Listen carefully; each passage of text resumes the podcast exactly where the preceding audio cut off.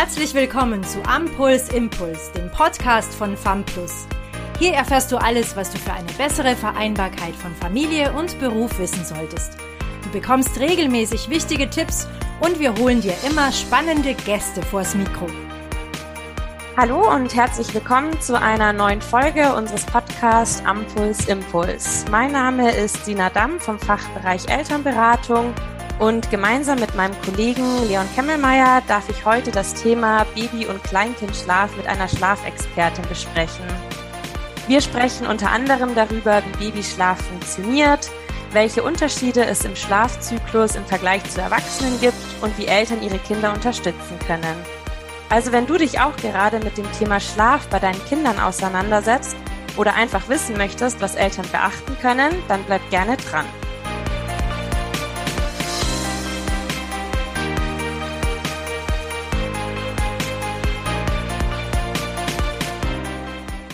Das Thema Babyschlaf beschäftigt viele Eltern direkt nach der Geburt ihres Kindes oder sogar schon während der Schwangerschaft. Aus diesem Grund freuen wir uns sehr, dass wir heute Tina Bernhard zu Gast haben. Tina Bernhard ist selbst Mama von zwei Kindern und zertifizierte Beraterin für Baby- und Kleinkindschlaf. Ja, schön, dass du heute bei uns bist, Tina.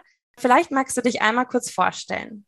Ja, vielen Dank, liebe Sina. Auch ein äh, liebes Hallo von meiner Seite aus. Genau, ich bin Tina, wie Sina schon erzählt hatte, Schlafberaterin von Babys und Kleinkindern und bin selbst Mama von zwei Kindern, einmal drei Jahre und einmal acht Monate. Und genau, in meiner ersten Elternzeit habe ich mich äh, viel mit Bindungsforschung, Entspannung und äh, Schlaf auseinandergesetzt und habe auch festgestellt, dass es da viele alte Ansichten und teilweise auch noch Unwahrheiten gibt, die in unserer Gesellschaft rumkursieren und auch viele Unsicherheiten bei befreundeten Eltern äh, herrschten. Und demzufolge habe ich dann im August 2020 Sleepcoin Baby gegründet. Und genau, seitdem berate ich Eltern, werdende Eltern rund um das Thema Baby- und Kleinkindschlaf, gebe unter anderem auch Workshops und halte auch Vorträge. Und das Schöne letztendlich ist ja auch, dass ich selber Kinder habe und die sind auch mit meine besten Mentoren, von denen ich auch nochmal tagtäglich und nächtlich dazulerne. Ja, schön, das kann ich mir vorstellen, dass dann doch die eigenen Kinder das beste Beispiel bieten. Ja, vielleicht äh, wollen wir einfach gleich mit der ersten Frage beginnen, und zwar mit einer sehr großen Frage, wie denn eigentlich Babyschlaf funktioniert. Genau, da muss ich dann auch mal ein bisschen äh, noch herunterbrechen, weil nämlich sonst der Rahmen hier gar nicht äh, ausreichen würde. Der Schlaf von Babys ist wirklich sehr, sehr komplex und muss auch ganzheitlich betrachtet werden. Zum einen die Entwicklung und die Ausreifung des Schlafes kann bis zum dritten Lebensjahr andauern. Das überrascht meistens immer auch die Eltern, weil sie dann auch immer denken, oh je, ich dachte, das ist äh, vielleicht das erste Jahr ein Thema und danach äh, ist gut damit. Aber es heißt, dass äh, das Thema Durchschlafen und auch dieses alleinige Einschlafen in der Regel nicht mit sechs Monaten abgeschlossen ist, sondern auch wirklich bis zum dritten Lebensjahr andauern kann. Und vor allem die Zeit vom, vom sechsten bis zum zwölften Lebensmonat kann durchaus nochmal recht herausfordernd werden, da die Babys viel von ihrer Umwelt aufnehmen in der Zeit und sich wirklich unheimlich schnell entwickeln. Und dies wirkt sich dann leider auch zum Leidwesen der Eltern auf den Schlaf der Babys aus. Man muss sich letztendlich auch so vorstellen, das nehme ich immer ganz gerne so als Beispiel, dass die Babys immer mit einer komplett leeren Festplatte auf die Welt kommen und täglich immer wieder neue Reize und neue Eindrücke auf diese Festplatte bespielt werden. Diese ganzen äh, Faktoren müssen dann irgendwie auch verarbeitet werden und abgespeichert werden. Und das passiert ja leider in der Regel in der Nacht während des Schlafens, während der, der Traumschlafphase, wo dann diese ganzen Dinge abgespeichert werden. Okay, ja, wirklich spannend. Und kannst du ungefähr sagen, wie viel Babys oder Kleinkinder denn generell schlafen? Ja, also das ist auch sehr individuell und auch unterschiedlich, wie ganz vieles beim Baby- und Kleinkindschlaf. Mm, man redet so im Durchschnittswert meist davon, dass die, die Neugeborenen so zwischen 14 und 17 Stunden schlafen. Das kann auch mal weniger sein, das kann auch mal mehr sein. Also da bitte keine Ängste haben, wenn, wenn es manchmal auch heißt, oh Gott, mein Baby hat jetzt oder mein Neugeborenes gerade 21 Stunden geschlafen, ob das unnormal sei, ne? Oder äh, mein Baby hat jetzt nur zwölf Stunden geschlafen. Das ist alles noch im Rahmen, das sind alles nur äh, Durchschnittswerte, die als Orientierung gelten sollen. Gibt, wie gesagt, auch immer Ausnahmen. Und je älter die Babys werden oder die, die Kinder dann auch werden, desto weniger wird der Schlaf zunehmenden Alter letztendlich ja auch. Und ersten oder um das erste Lebensjahr ungefähr pendelt sich dann äh, der Schlafbedarf bei circa 12 bis 15 äh, Stunden ein. Genau. Und es entwickelt sich dann auch immer mehr der Tag- und Nachtrhythmus. Also die ganzen Tagesschläfchen am Tag, die ja ganz zu Beginn noch relativ viele sind, die verteilen sich dann auch immer mehr mit oder verschieben sich immer mehr mit auf die Nacht, äh, sodass dann zum Schluss dann meist nur noch ein Mittagsschlaf übrig bleibt, beziehungsweise der dann natürlich dann auch irgendwann ähm, in späteren Jahren auch entfallen wird. Okay. Und so vom Schlafzyklus eines Babys oder eines Kleinkindes, wie ist denn da der Schlafzyklus auch vielleicht im Vergleich zu einem Erwachsenen? Also, dass man das ein bisschen vergleichen kann. Ich glaube, das ist bestimmt ganz spannend. Genau, also zum Thema einfach, dass genau der Schlaf, der besteht aus, aus einer Abfolge von verschiedenen Schlafzyklen, wie du es ja gerade schon erwähnt hattest, Sina. Und ein Zyklus dauert bei Erwachsenen, sagt man, ungefähr 90 bis, bis 110 Minuten, manchmal auch 120 Minuten. Das ist auch wieder individuell. Bei den Kindern oder generell bei Babys ist der Zyklus viel, viel, viel kürzer. Da dauert der meist immer so 40 bis 60 Minuten. Bei Kleinkindern, so ab zwei, drei Jahren, dauert der 50 bis 70 Minuten. Genau. Und bei Erwachsenen ist es so, wer ja ungefähr acht Stunden in der Nacht schläft, der durchläuft etwa fünf Zyklen pro Nacht. Und äh, dann kann man auch nochmal sagen, dass wirklich jeder einzelne Schlafzyklus dann auch nochmal in unterschiedliche Schlafphasen aufgeteilt wird. Es gibt dann zum einen die, die Leichtschlafphase, dann kommt die Tiefschlafphase und zum Schluss die REM-Schlafphase. Und die Abfolge haben die Kinder auch, außer dass sich die einzelnen Schlafphasen natürlich bei den Babys und bei den Kindern viel mehr verkürzen. Das hat den Hintergrund, dass die äh, häufiger einfach wach werden, um beispielsweise nochmal gestillt zu werden. Ne? Das ist nochmal so ein, so ein Überlebensinstinkt, weswegen dann die Babys auch mehr aufwachen spannend. Das ist schon sehr interessant. Das ist ja dann auch der Grund, warum einfach Babys öfter nachts aufwachen oder ständig aufwachen, einfach weil da sozusagen das Kind einfach nochmal mehr die Unterstützung braucht, oder? Genau. Also das ist ja so, dass auch wir Erwachsenen wachen meist nach einem Schlafzyklus auf. Das ist bei Babys genauso. Nur dass äh, der, der Hintergrund ist, dass wir Erwachsenen uns tatsächlich meist nie daran erinnern können. Aber jeder Mensch, der wacht kurz auf in der Nacht und checkt erstmal so eine gewisse Checkliste, geht die erstmal durch. Ist mir zu kalt, ist mir zu warm, habe ich Hunger, ähm, muss ich auf die Toilette oder das Baby, beispielsweise habe ich eine volle Pampi, habe ich gerade irgendwelche Ängste, Sorgen, benötige ich gerade äh, Nähe. Und das machen sowohl wir Erwachsene als auch die Babys. Der große Unterschied ist nur, dass Babys natürlich nicht selber auf Toilette gehen können beispielsweise oder genau sich bestimmte äh, Dinge erklären können oder wenn sie Hunger haben, können sie nicht einfach aufstehen und sagen, ich habe Hunger oder ihnen ist zu warm und sie können sich ausziehen. Sie sind ja dann noch komplett abhängig. Und wenn da irgendwas gerade nicht, nicht richtig läuft, sage ich mal, dann wachen die Babys richtig auf und weinen, schreien, äh, je nachdem, weil sie dann bestimmtes Bedürfnis erfüllt haben wollen. Und das ist der Grund, warum auch Babys so häufig auch äh, letztendlich aufwachen und natürlich auch die Unterstützung der Eltern auch brauchen. Bei uns Erwachsenen ist es so, entweder, ähm, wir, genau, wir gehen unsere Checkliste durch und merken, hey, hier stimmt irgendwas nicht, dann gehen wir auch, sei es mal kurz auf die Toilette oder, oder trinken mal ganz kurz einen Schluck zwischendrin. Mm, aber der große Unterschied ist, wir können letztendlich wieder oder wir schaffen es alleine wieder einzuschlafen. Babys hingegen, die müssen es erst noch lernen. Und das passiert, wie gesagt, erst in diesen ersten drei Lebensjahren. Und das ist auch der Grund, warum Babys auch so häufig letztendlich wach werden, weil sie einfach so eine bestimmte Checkliste durchgehen und schauen, ob alles in Ordnung ist.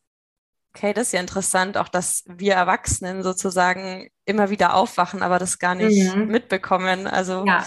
ja, wirklich spannend. Kannst du sagen, in welchem Alter ein Baby oder ein Kleinkind durchschlafen sollte?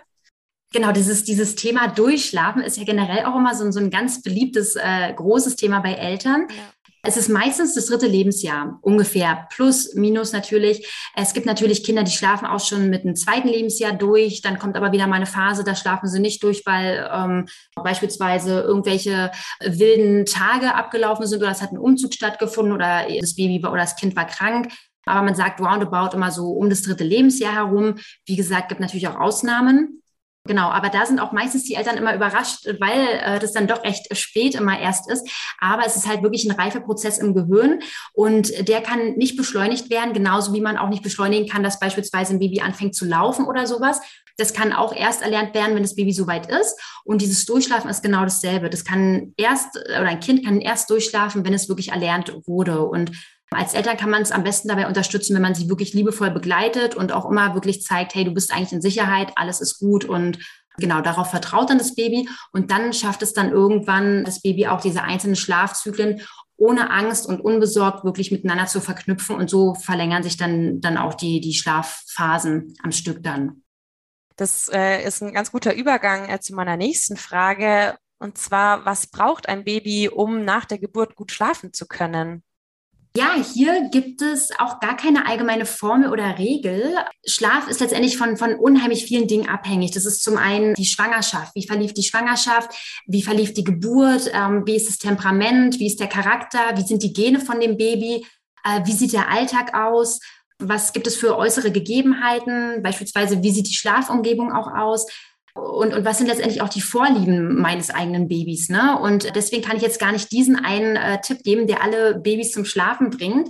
Wichtig ist natürlich, dass es auf jeden Fall viel, viel Nähe bekommt von den Eltern, wenn es die erwünscht. Aber die meisten Babys erwünschen das eigentlich meistens. Die meisten Babys schlafen wirklich am besten am Körper äh, des Elternteils. Genau, wir schlafen da am besten auch ein und fühlen sich da auch am äh, geborgensten und am sichersten. Was auch immer nochmal ganz schön ist, ist so generell dieses äh, Ding Enge, sei es nachher im Tragetuch oder auch im Bett, wenn man beispielsweise so ein Nest mit reinlegt, dass dann der, der Kopf mit ähm, abgedeckt ist und die Füße, dass so das Baby einfach so ein bisschen Enge spürt, weil es ja gerade frisch aus dem Mutterleib kommt. Und wenn es dann auf einmal so komplett äh, ja offen da liegt und gar keine Grenzen um sich herum hat, dann fühlt es sich meist verloren und äh, demzufolge, genau, ist Enge auf jeden Fall nochmal ganz wichtig. Und bei manchen Babys ist es auch ganz schön, wenn man nochmal Geräusche äh, abspielen lässt. Ne, man sagt ja dieses typische Föhngeräusch oder Waschmaschinengeräusch, was so ähnlich klingt wie äh, im Mutterleib.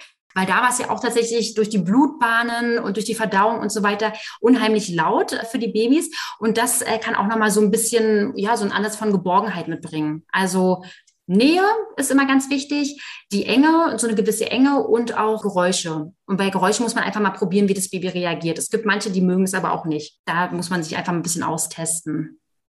Ja, ich merke schon, beim Thema Schlaf ist irgendwie diese Individualität einfach ganz, ganz groß. Also, dass es da nicht so dieses Allgemeinrezept gibt. Das ist wahrscheinlich auch der Grund, warum viele Eltern vielleicht falsche Erwartungen haben. Und ja, wie erlebst du das? Haben Eltern oft falsche Erwartungen? Ich habe ja viele, genau, viele Eltern in, in der Beratung oder auch viele Eltern bei Vorträgen, wo vielleicht gar nicht mal unbedingt die Eltern falsche Erwartungen haben. Äh, häufig stelle ich fest, dass die Eltern sogar die richtigen Erwartungen haben, aber teilweise von ihrem Umfeld dann so beeinflusst werden, dass sie dann so unsicher sind und dann denken, okay, hey, mache ich hier gerade irgendwas falsch oder läuft mein Baby hier irgendwie schief, je nachdem. Ne? Also teilweise auch so von, von Ärzten oder von Hebammen oder auch von der eigenen Familie, von Kindern oder Babys aus dem Freundeskreis ist tatsächlich meistens so dieses, äh, dieses Thema mit dem Durchschlafen, ja, dass äh, häufig die Frage kommt, wann schläft denn dein Baby endlich durch? Die Frage haben wir nun beantwortet. Vor drei kann man sagen, ist alles, äh, darf, darf das Baby da alles machen oder das Kleinkind, ne? Und man kann dann auch mit der, mit dieser Aussage auch immer wirklich beantworten, selbst wir Erwachsenen schlafen auch nicht durch, ne? Also das hat man ja nun auch gerade schon gehabt. Genau. Aber das sind so die Erwartungen, dass genau auch manchmal Eltern kommen, hey, mein Baby schläft mit acht Monaten noch nicht durch. Tina, mach mal was. Was machen wir hier falsch? Ja.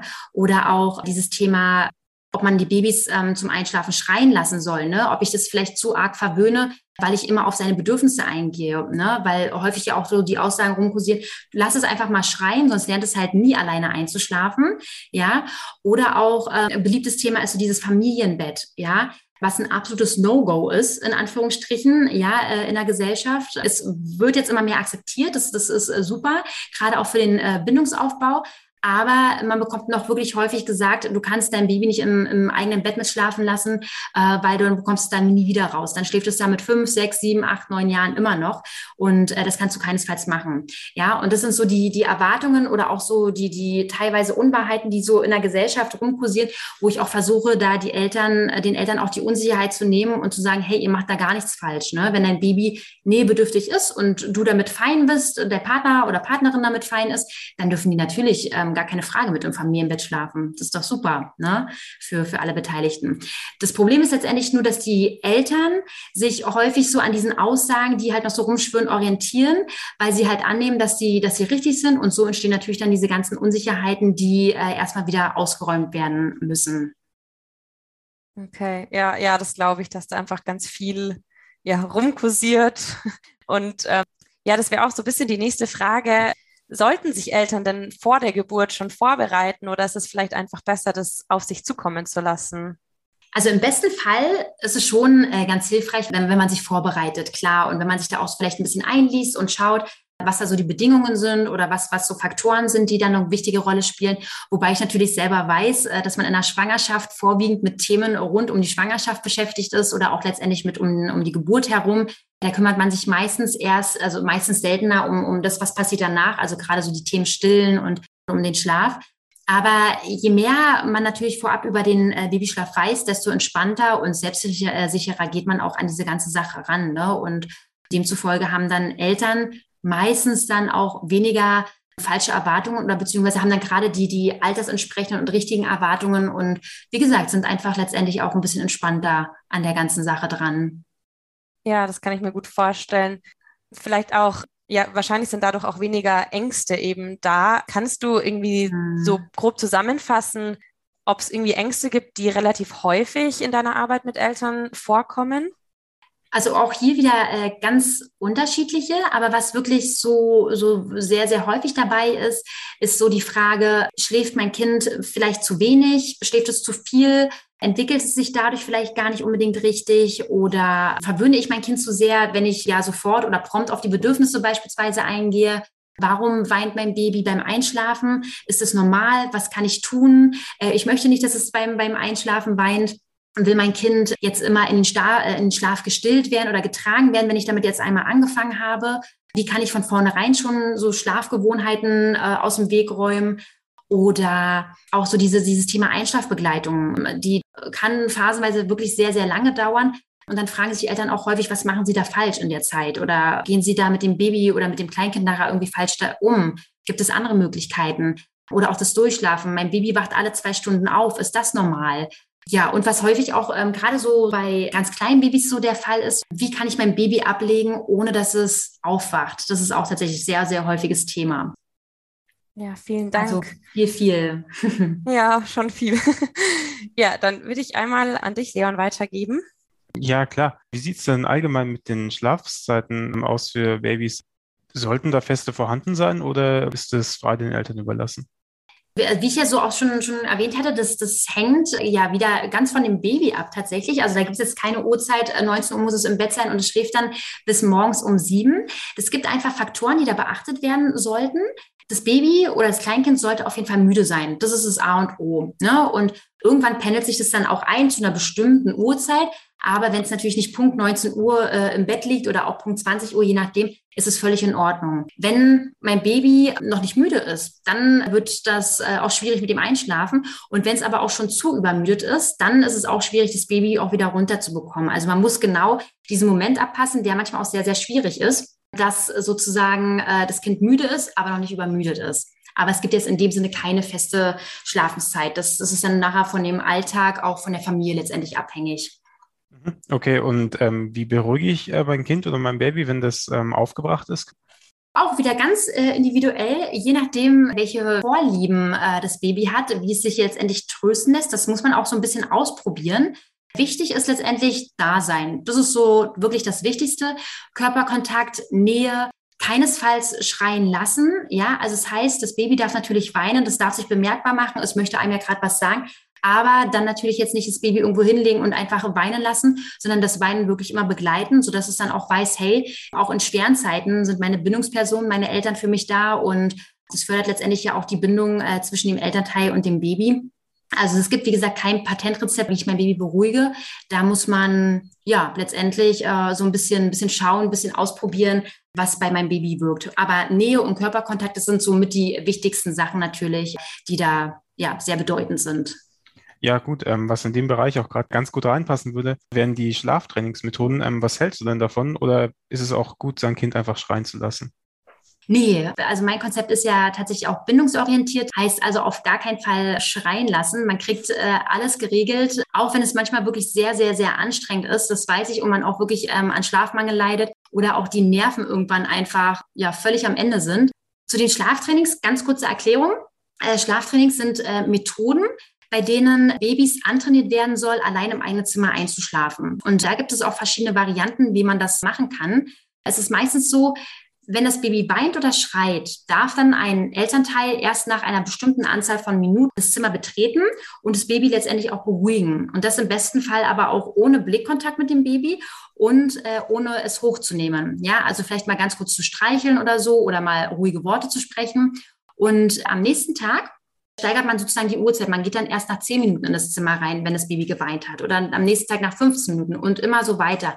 Und so soll antrainiert werden, dass das Baby es schafft, von alleine einzuschlafen. Das ist so der Hintergrund von diesen Schlaftrainingsmethoden. Und das sind wirklich sehr, sehr veraltete Methoden, die teilweise auch wirklich noch aus der NS-Zeit stammen und um die Babys letztendlich auch abzuhärten. Und man muss sich halt immer auch im, im, Kopf behalten, wenn ein Baby allein im Dunkeln im Zimmer einschlafen soll, hat es Ängste. Ja, teilweise sogar auch Todesängste. Und es weiß nicht, wo es sich gerade befindet. Und es kann überhaupt nicht einordnen, dass äh, Mama, Papa, je nachdem, gerade nebenan im Zimmer sitzen und vielleicht äh, Fernsehen schauen, dass das Baby eigentlich in Sicherheit ist. Ja. Und wenn es um Hilfe schreit und keiner reagiert, ist das Einzige, was letztendlich beim Baby auch hängen bleibt, hey, ich bin gerade überhaupt gar nicht wichtig, keiner hört mich, keiner hört auf meine Bedürfnisse. Und das kann natürlich einen großen Bindungsbruch mit nach sich ziehen. Und Psychologen gehen sogar auch davon aus, dass dies bleibende Schäden mit sich führen kann. Ja, also bei den äh, Babys dann beispielsweise sich Ängste äh, hervorrufen, später Traumata äh, kommen, dass es ihnen schwerfallen kann, Bindung zu anderen Personen oder zu anderen Menschen aufzubauen und so weiter. Es gibt demzufolge noch keine, äh, keine Studie, weil man auch in, in diesem Bereich keine Studie durchführen möchte ja, ähm, mit, mit schreienden Babys oder Babys schreien zu lassen. Aber davon wird letztendlich auch ausgegangen. Und das ist auch der Grund, warum das wirklich super veraltete Methoden sind und das auch so eine Unwahrheit ist, die leider in der Gesellschaft immer noch viel rumkursiert, aber die Bindungsforschung schon eigentlich gezeigt hat, dass eigentlich dieses Schreien lassen komplett, ja, blöd für das Baby ist, um es mal so zu auszudrücken. Und für die Eltern sowieso. Also keiner von den Eltern lässt gerne und freiwillig sein Baby schreien. Also genau, das ist meist dann auch mal gegen den Willen der Eltern. Und manchmal ist es einfach so die letzte Lösung, die die Eltern finden. Okay, gut. Ähm, wir waren ja auch schon bei dem Thema mit dem Elternbett oder Babybett, dass das auch gar nicht so einfach ist, allgemein und gesellschaftlich ein bisschen verpönt ist. Wie würdest du denn sagen, sieht denn die Lösung aus, wenn sich Eltern nicht einig werden über den Schlafplatz des Babys, gerade in Bezug auf Elternbett oder Babybett? Ja, äh, das ist dann natürlich ein bisschen schwierig, aber kein äh, unlösbares Problem. Man muss einfach mal schauen und hinterfragen bei den Eltern, was ist der Grund für die Uneinigkeit? Ähm, was sind so die Bedürfnisse jedes Einzelnen? Was ist der Wunsch jedes Einzelnen? Genau, was ist der Grund, warum man äh, möchte, dass das Baby im Bett schläft oder also im Elternbett schläft oder warum das Baby nicht mit im Elternbett schlafen soll. Ne? Und da muss man dann einfach schauen, das sind ja auch wieder ganz individuelle Gründe, wie können wir Kompromisse finden und wie können wir eine Übergangslösung finden, dass, dass alle einigermaßen zufrieden sind. Es ist wie gesagt, ganz wichtig, dass alle Bedürfnisse mit berücksichtigt werden. Natürlich haben die Bedürfnisse des Babys gerade auch zu Beginn nochmal den allerhöchsten Stellenwert.